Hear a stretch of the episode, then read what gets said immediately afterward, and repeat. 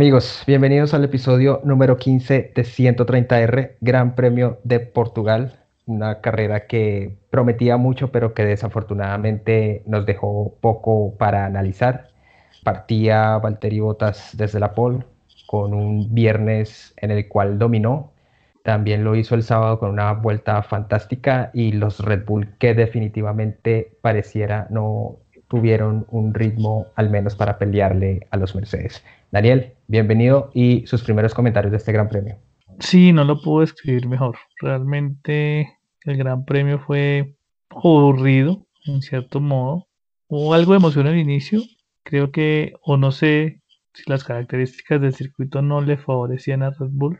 Espero que sí, para porque pues tenemos un, una gran ilusión de que sea mucho más eh, competitivo el, campeonato.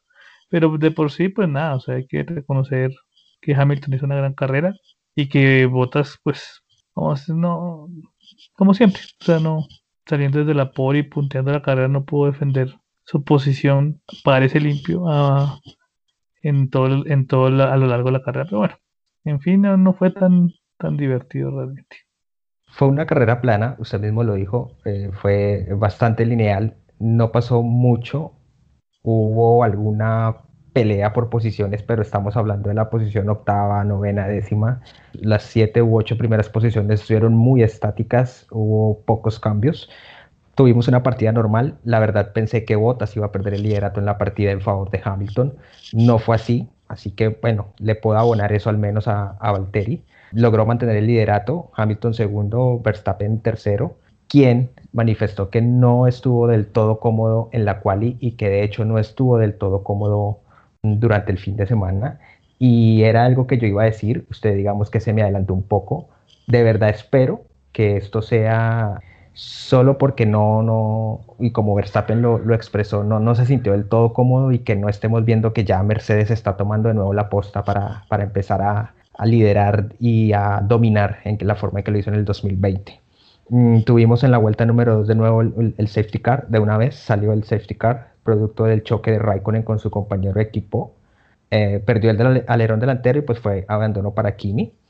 En la vuelta 7 se reanuda la carrera y Verstappen hizo un sobrepaso fantástico a Lewis Hamilton por la segunda posición, pero pues no lo pudo mantener durante muchas vueltas porque pues como ya lo, ya lo vimos, el Mercedes estaba mucho mejor y pues Hamilton hizo una gran carrera estas primeras vueltas, Daniel, ¿cómo las vio? El tema del safety car y el tema de que Verstappen, por más que haya pasado a Hamilton, no pudo sostener la posición y de hecho cuando Hamilton lo pasa de nuevo, pues lo hizo muy fácilmente. Sí, o sea, da, la sensación, da la sensación que vuelve a, ver ese Mercedes súper dominante realmente en el fin de semana. Ellos, excepto la tercera práctica libre, pues lo dominaron. Y pues Hamilton se quedó a 0.007 milésimas de segundo de la, de la, de la pole de botas. Hubo parte de emoción en eso de la largada que Verstappen demuestra una vez más que larga muy bien. Tiene un buen motor que larga muy bien.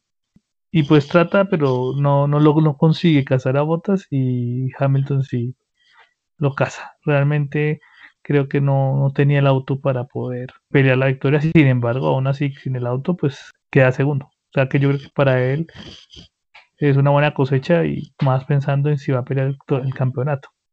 Ese es un punto muy interesante analizar y es que podríamos decir que Verstappen lo que hizo fue tratar de minimizar daños, porque a lo largo del Gran Premio pensé que el resultado iba a ser diferente, que el segundo iba a ser Botas, porque los Mercedes tenían un mejor ritmo de carrera no lo demostraron tanto en la práctica libre 2, cuando simulan pues el Gran Premio, ¿no? Con tanques llenos, etcétera. No tenía un buen ritmo, sobre todo Hamilton, pero pues bueno, en la, en la clasificación dieron el, el, giro de tuerca y no se vio que el Red Bull tuviera algo que hacer para ganar la carrera. Incluso pensé que de verdad Verstappen no iba a poder con el segundo lugar sin embargo, pues vimos una maniobra fantástica también producto de que Bottas salía de los boxes con llantas frías y aprovechó Verstappen para meterse allí y bueno, esto ya lo analizaremos un poco más adelante. Checo Pérez tuvo una carrera decente, si se quiere, partió cuarto y esa fue la posición en la que llegó. Mm, de nuevo, el ritmo de Checo también demostró que los Red Bull definitivamente no estaban para pelearle a los Mercedes Y bueno, esto es básicamente lo que sucedió. El Gran Premio de Pérez y qué podemos decir del tema de Red Bull, si es que efectivamente no tenían el ritmo o es que ya estamos viendo que Mercedes ya está empezando a, tomar de nuevo la posta, como lo había dicho al inicio del episodio. Daniel. Sí, yo no quiero pensar que, que realmente es, es el circuito, que no les favorece. Es, quiero pensarlo, realmente no lo sé. Eso solo lo sabrán los, los ingenieros de, de Red Bull. Ellos deben tener la certeza de qué es lo que, es lo que está pasando. Lo del Gran Premio Checo Pérez pues mejoró y le falta un poquito, o sea, si él hubiera partido, no sé, y no lo pasa Norris, la carrera hubiera sido otra, creo yo. Porque mire que en esta ocasión sí pudieron jugar algo con la estrategia uno puede. Intentaron hacer algo, dejaron a Checo por fuera, de ralentizar a Hamilton, pero pues el Mercedes no, Hamilton, pues el Mercedes no permitió que sucediera. Pero pudieron jugar algo con eso y eso para eso lo trajeron, para eso él está ahí, para ayudar a, Verstappen a, pelear con los Mercedes y esa era una forma de hacerlo. Primero todo, pues buena carrera, termina cuarto, pues echa punto, está bien. Podríamos hacer esa lectura de que la estrategia de Mercedes era que Checo Pérez tratara de ralentizar un poco a Hamilton, porque por radiocomunicación eh, se alcanzó a escuchar que le explicaban a Checo que estaban retardando la parada porque trataban de esperar que apareciera un safety car que lo pudiera beneficiar, que entrar a boxes y salir primero, y si no primero, salir segundo por lo menos, porque una vez que Lewis Hamilton llega a la estela de Checo Pérez, lo pasó facilísimo. Por supuesto, esto era una pelea perdida Luis venía con, gomas de, 10, 11, 12 vueltas, eh, goma dura, y Checo pues ya traía casi 50 vueltas encima con esa goma media. Entonces, creo que la lectura va más por esperar el safety car, porque en realidad no pudo hacer absolutamente nada versus Hamilton. Entonces, pues podríamos irnos por ese lado. No sé usted qué, tenga que decir al respecto. Sí, es que eso era una doble jugada. Realmente, o yo lo leí de esa manera había la parte de, sí, esperar un car, pero un safety car en un circuito como este. Se dio en la primera vuelta, pero no es tan común, pero sí, o sea, son, pero, pero lo que yo digo es, pueden jugar, o sea, pueden jugar con eso, y creería yo, lo que vuelvo, repito, o si Checo no hubiera perdido la posición con Lando, creo yo que Bottas no hubiera quedado tercero, pero es algo que es un una suspicacia ya no sucedió. Esperar a los próximos grandes premios que nos puede regalar cuando ya se afiance más con el auto, que pues, estamos viendo que la tercera carrera ya, ya está sumando, ya está cuarto, está bien, está dentro de los límites. Estamos hablando de Mercedes que, pues, que en este circuito fueron superiores y pues de Verstappen que, que tiene un plus como piloto, ¿no? La carrera, como ya lo dijimos, no fue muy entretenida, no fue dinámica para nada. Fue un gran premio más bien estratégico. En la vuelta 36 paró Max por gomadura una vuelta después para Valtteri Bottas para evitar el undercut, también por duros, mm, logró mantener la posición. Y allí es cuando Valtteri pierde la posición con Max Verstappen, quien le hizo el, sobrepaso por el segundo lugar. Y una vuelta después, es decir, en la vuelta 38, paró Luis por duras. Allí es cuando Checo Pérez toma el liderato, pero sin parar, paró hasta la vuelta 52.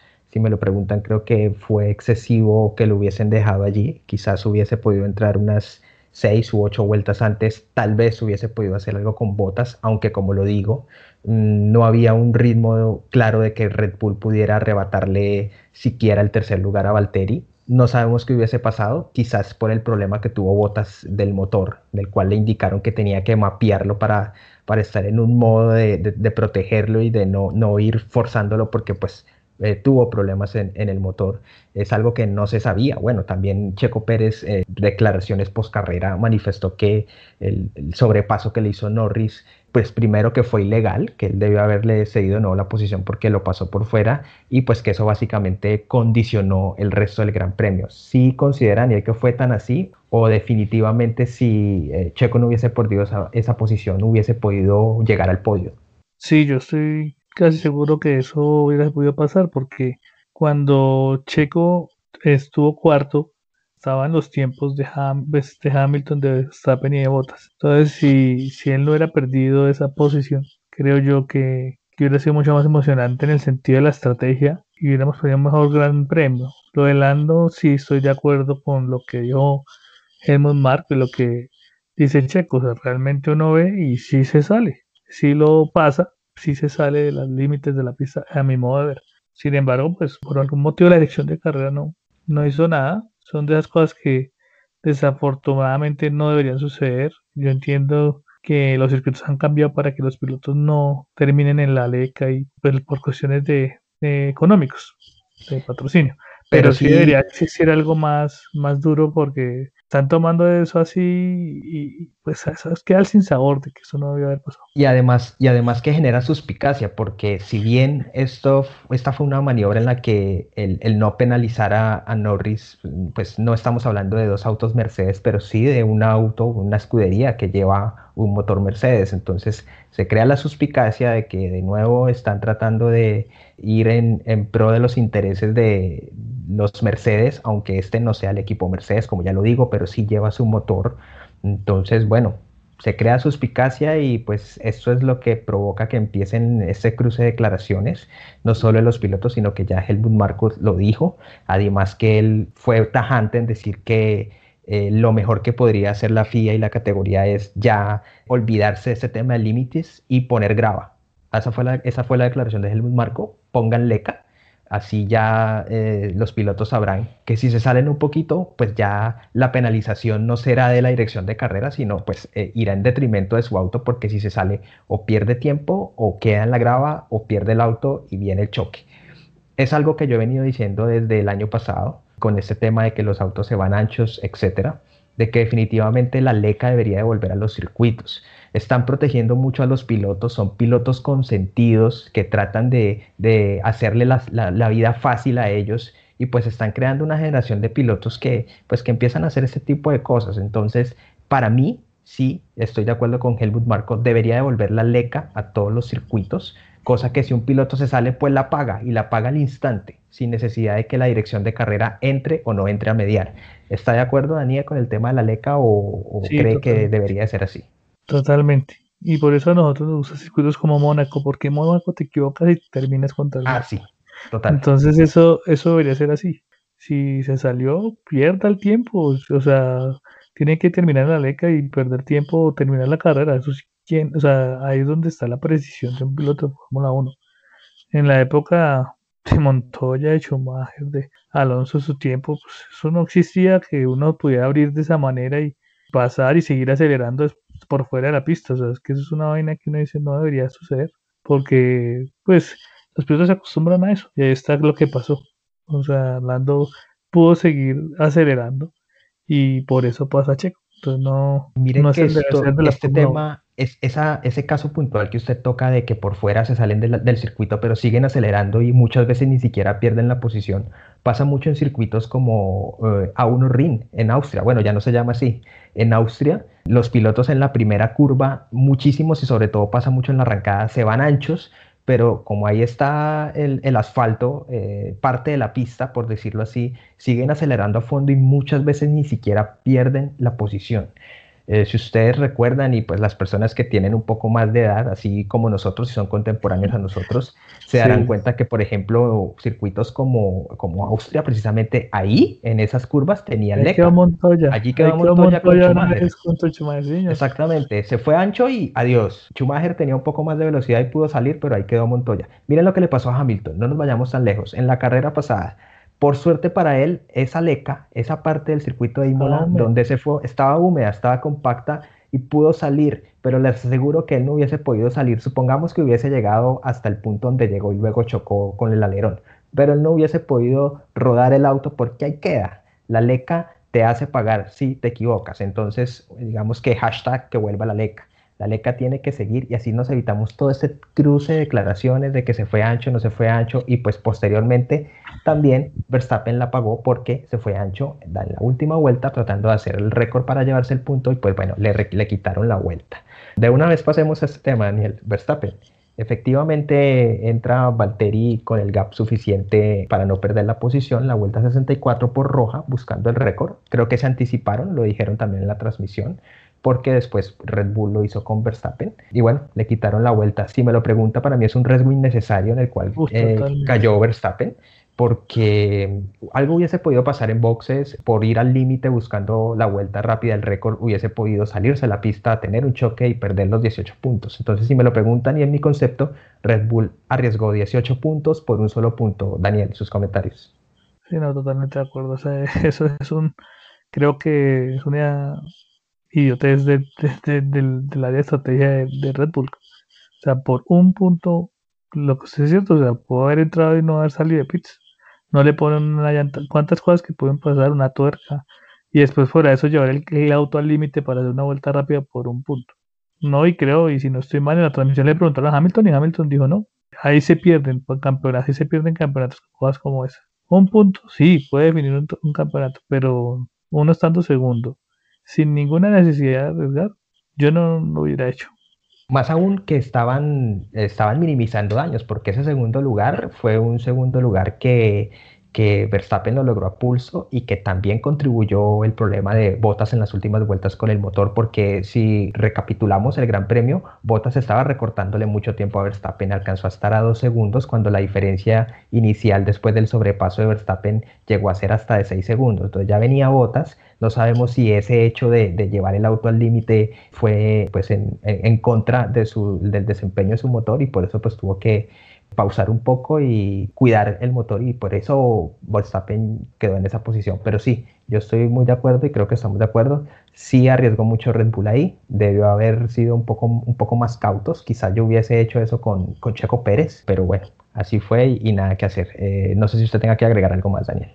Sí, no, con Checo lo hice, o sea, Checo entra sino que pues él entra y, y en ese momento pues tiene más combustible, ¿no? Por eso es que no hace, hace la vuelta, pero pues... Sí, adicional tenía, adicional, eh, entra, él para en, Checo Pérez, me refiero, para en la vuelta 52, todavía tenía 14 giros por delante para terminar el Gran Premio, entonces pues bueno, eh, digamos que arriesgar también el tema de, de, las gomas quizás le hubiese costado y bueno, creo que Checo solo tenía que llevar el auto al final y pues lamentablemente no pudo lograr el punto, el punto se lo llevó Botas no sé qué tengamos que decir, por ejemplo, del Gran Premio de los McLaren, bien Norris llegando quinto, que de hecho está tercero en el campeonato de puntos después de tres grandes premios, y Richardo que pareciera que no termina de, encontrar el punto del auto porque se fue con las manos vacías prácticamente Richardo. Solo dos punticos y bueno, eh, su compañero consiguió más. Daniel.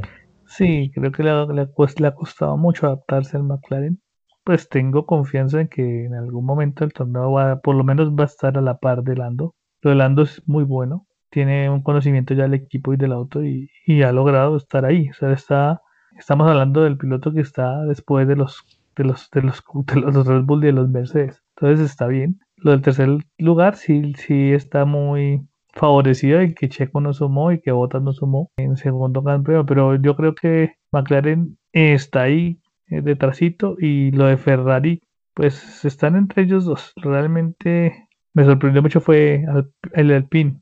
sí, para allá iba, para allá iba porque por lo menos el Gran Premio de Alonso no pintaba muy bien. Fue un gran premio que en la primera parte para él estuvo bastante complicado.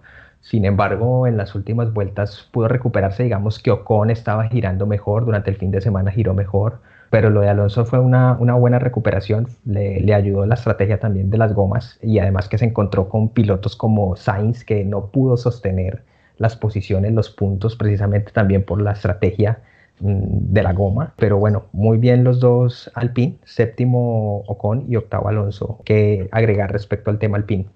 Ocon nos dio algo de emoción en el, en el Gran Premio, son unos sobrepasos interesantes. El mismo Alonso también nos dio algunos sobrepasos que, que, la, que en la punta pues no tuvimos esa, ese tipo de emociones.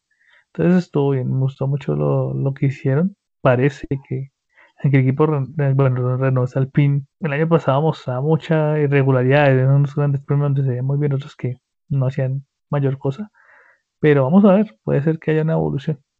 Al final, victoria número 97 para Hamilton, segundo Verstappen, tercero Bottas, completan el podio, cuarto Checo Pérez, quinto Norris, sexto Leclerc, séptimo Con, octavo Alonso, noveno Richardo y décimo Gasly, quien se llevó el último punto, 11 Sainz pues se quedó ahí a las puertas del punto, Giovinazzi 12, eh, llegó 12, muy buena posición para él, aunque no sumó, 13 Vettel, 14 Stroll, 15 Subnoda, tema Sebastián Vettel, mm, no sumó, sigue sin sumar, pero creo que esta vez venció a su compañero de equipo en quali y lo venció también en carrera, aunque pues como lo digo, eh, llegó adelante de él, no sumó absolutamente nada, pero una tímida recuperación de Vettel que se espera mucho más de él, por supuesto, pero bueno, al menos en esta carrera ya vence a su compañero en quali y en carrera. Tema Sebastián Vettel y Aston Martin, Daniel. Sí, los Aston Martin se vieron muy afectados por la reglamentación, no están como tan competitivos como el año pasado. Y respecto a Vettel, pues sí, lo que se espera, ¿no? Uno espera es que él se amolde el auto y pues le gane a su compañero de equipo como mínimo. Y eso fue lo que sucedió. Entonces creería yo que él va a seguir pues en ese, en ese conocimiento de su equipo y de su auto. Y no me parece extraño que le gane a Stroll. Realmente pues todos los compañeros le ganan a Stroll. Entonces eso es, el común de Es algo que debe pasar. Sí, es lo normal, es, algo que, debe pasar.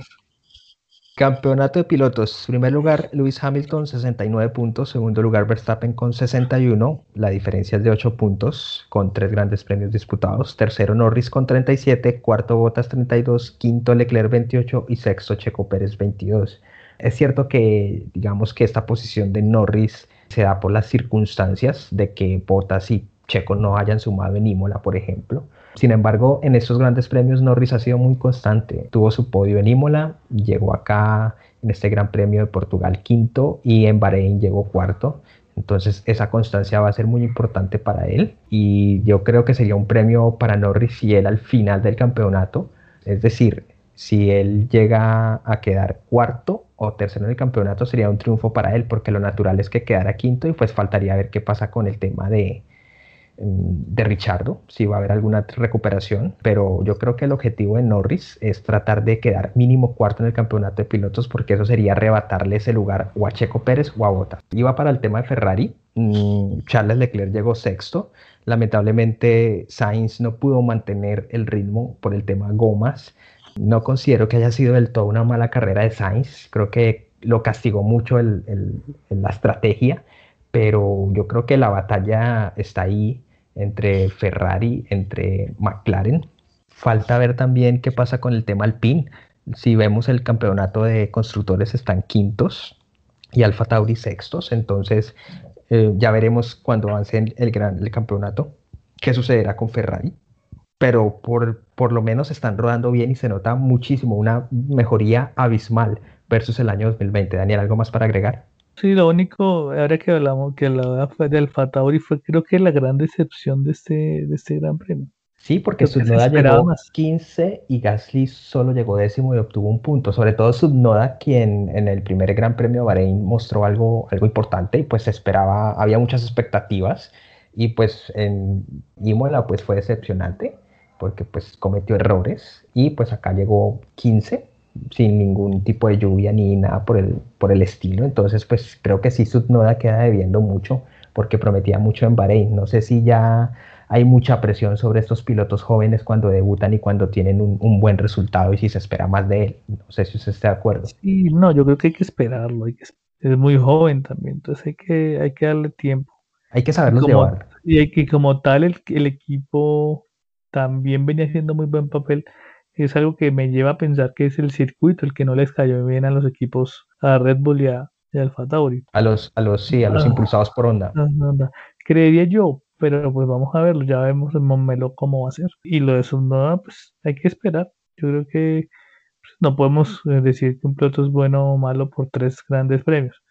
Allí viene la pregunta precisamente, em, viendo este, este resultado de Mercedes, este desempeño que mostró y el, por supuesto el desempeño que mostró Red Bull. Entonces no sé si estamos hablando de que, eh, la verdad, si esta es una recuperación franca de Mercedes, yo esperaba que así fuera, pero pensé que iba a llegar un poco más tarde en el campeonato. Pensé que quizás les hubiese costado siete, ocho grandes premios para volver a estar por encima de Red Bull. Hay que ser claros. Si bien en este Gran Premio estuvieron por encima de Red Bull, la diferencia no fue como lo hacían el año pasado cuando Hamilton dominaba y el segundo que era Bottas o Verstappen llegaba 15 o 20 segundos atrás.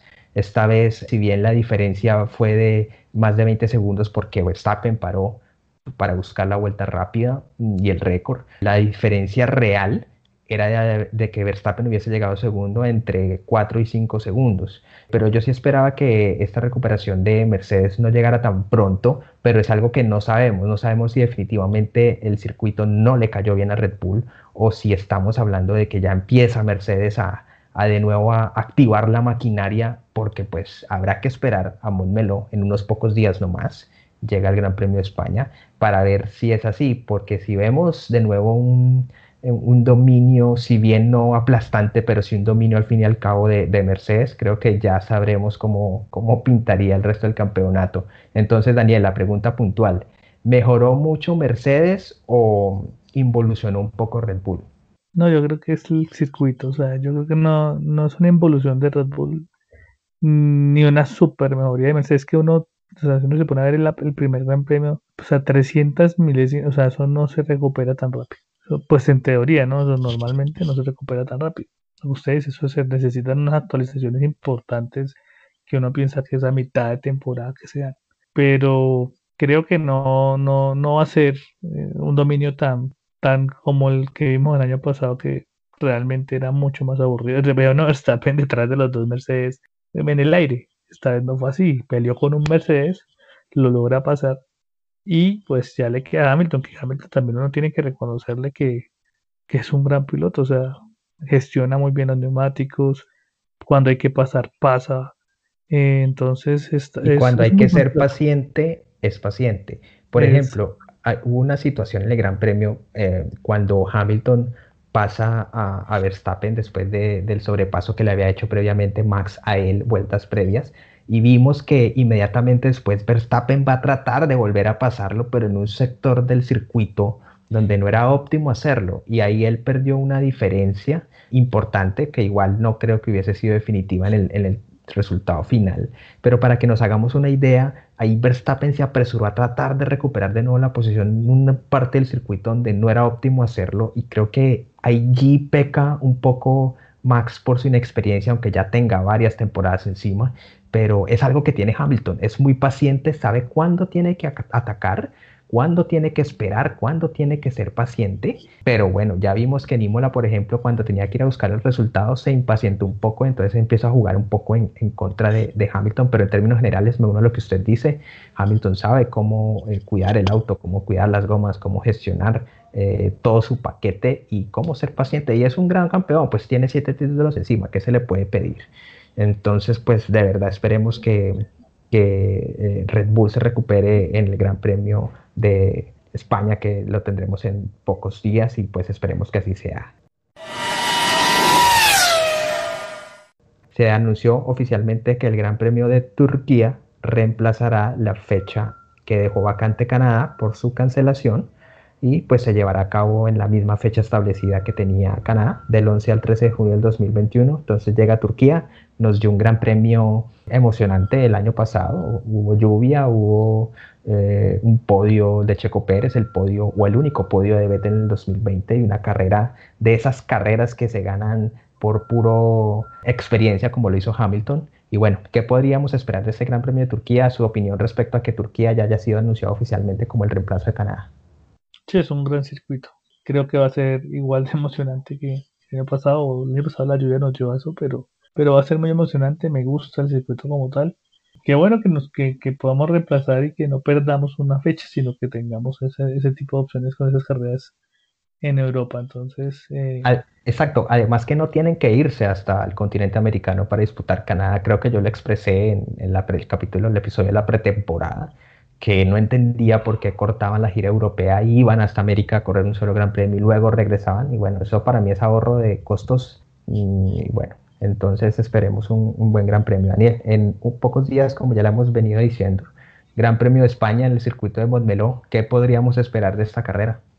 Yo espero que sea muy, muy parejo, o sea que tengamos una, una definición desde la clasificación muy apretada. Esperemos que sea así que Red Bull logre encontrar la tuerca que hay que apretar para que estén un poquito más cerca y nos den un gran premio mucho más emocionante que, que este. Y esperar que, que, Checo pueda consolidarse, ¿no? Que pueda no solo clasificar bien, que lo hizo bien, sino mantener la posición de la clasificación y jugar estratégicamente porque en Fórmula 1 eso, eso, eso es primordial, uno poder tener eh, dos estrategias y obligar al otro equipo a pensar qué hacer, entrar, no entrar. Entonces vamos a ver, ojalá sea así de emocionante.